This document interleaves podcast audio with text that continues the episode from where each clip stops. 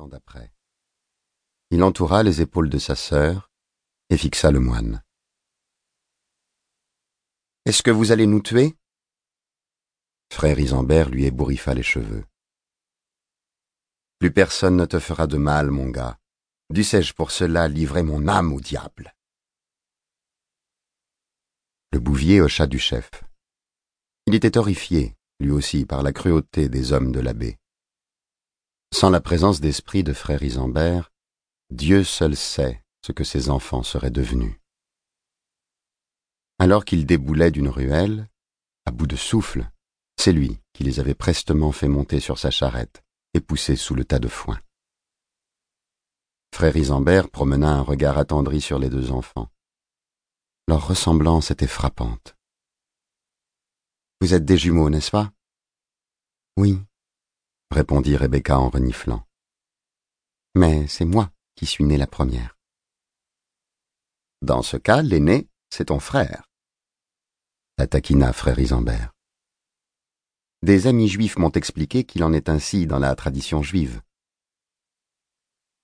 C'est à cause d'Ésaü et de Jacob, déclara doctement Alcime. Le moine lui tapota la joue. Il avait beau tourner le problème dans tous les sens, il ne voyait pas comment justifier le massacre de ces Juifs par les hommes de l'abbé. En fait, se souvint-il, le drame couvait depuis plusieurs jours. Très exactement depuis que l'abbé Armand, dont la haine des Juifs était connue, avait eu vent de la présence dans sa ville de Juifs originaires d'Espagne il s'était véhémentement emporté contre eux. La perfidie est inscrite dans chacun d'eux, mes frères. Les Juifs sont des déicides. C'est par eux que la colère divine s'abat sur notre pauvre monde. Nous devons les combattre avec la même ardeur que nous mettons à confondre le malin. Il ne s'était trouvé personne pour le contrer.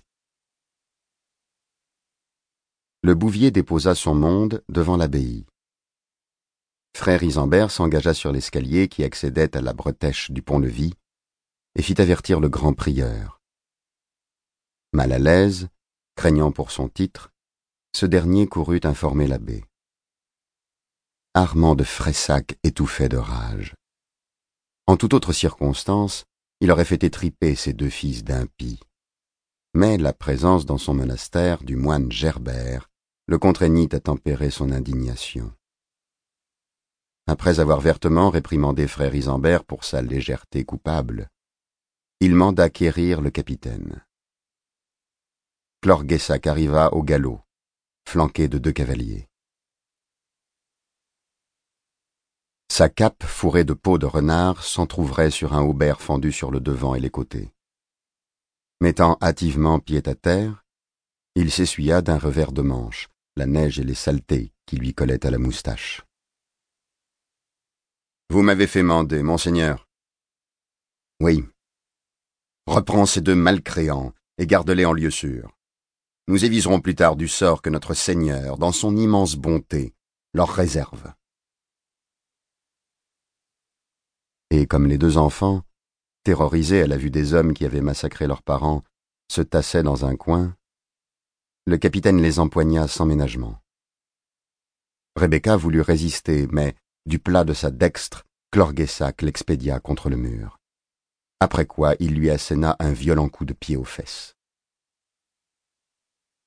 Personne n'avait prêté attention au moine, qui, les mains dans les larges manches de sa coule, observait la scène depuis le seuil. Lâche cet enfant, ordonna Gerbert. Tous les regards convergèrent vers lui. Je viens d'apprendre le sort infligé par les soldats de l'abbaye à des juifs de passage dans cette ville, déclara-t-il d'une voix calme. Ces enfants font sans doute partie du lot des rescapés. L'abbé Armand de Fressac eut un rire pincé, à la limite de la provocation. Nous avons débarrassé la ville du pouvoir maléfique des assassins de notre Seigneur. Nous sommes tous, par nos péchés, les assassins de Jésus-Christ. S'arrachant à l'emprise du capitaine, Rebecca se précipita vers ce moine qui avait l'air bon et s'accrocha à sa bure. Clorguessac fit un pas pour la récupérer, mais Gerbert l'arrêta d'un geste. Ces enfants sont désormais sous ma protection. Puis, le regard dur, Vous venez de faucher l'un des grands esprits de notre temps, Samuel de Tolède, le propre médecin du calife de Cordoue. Alcime profita de l'embarras du capitaine pour lui fausser compagnie et rejoindre sa sœur. Gerbert se tourna vers l'abbé. Je vais placer ces petits en lieu sûr. Des gens honnêtes dont j'ai moi-même avéré la droiture se chargeront de les élever dans la foi chrétienne. Et après un court silence, ils partiront demain, au lever du jour. Chapitre 1 L'aube. Frère Isambert installa les enfants dans un char à banc et les recouvrit de peaux de bête. Il prit ensuite les rênes de l'attelage et donna le signal du départ. Il s'était remis à neiger.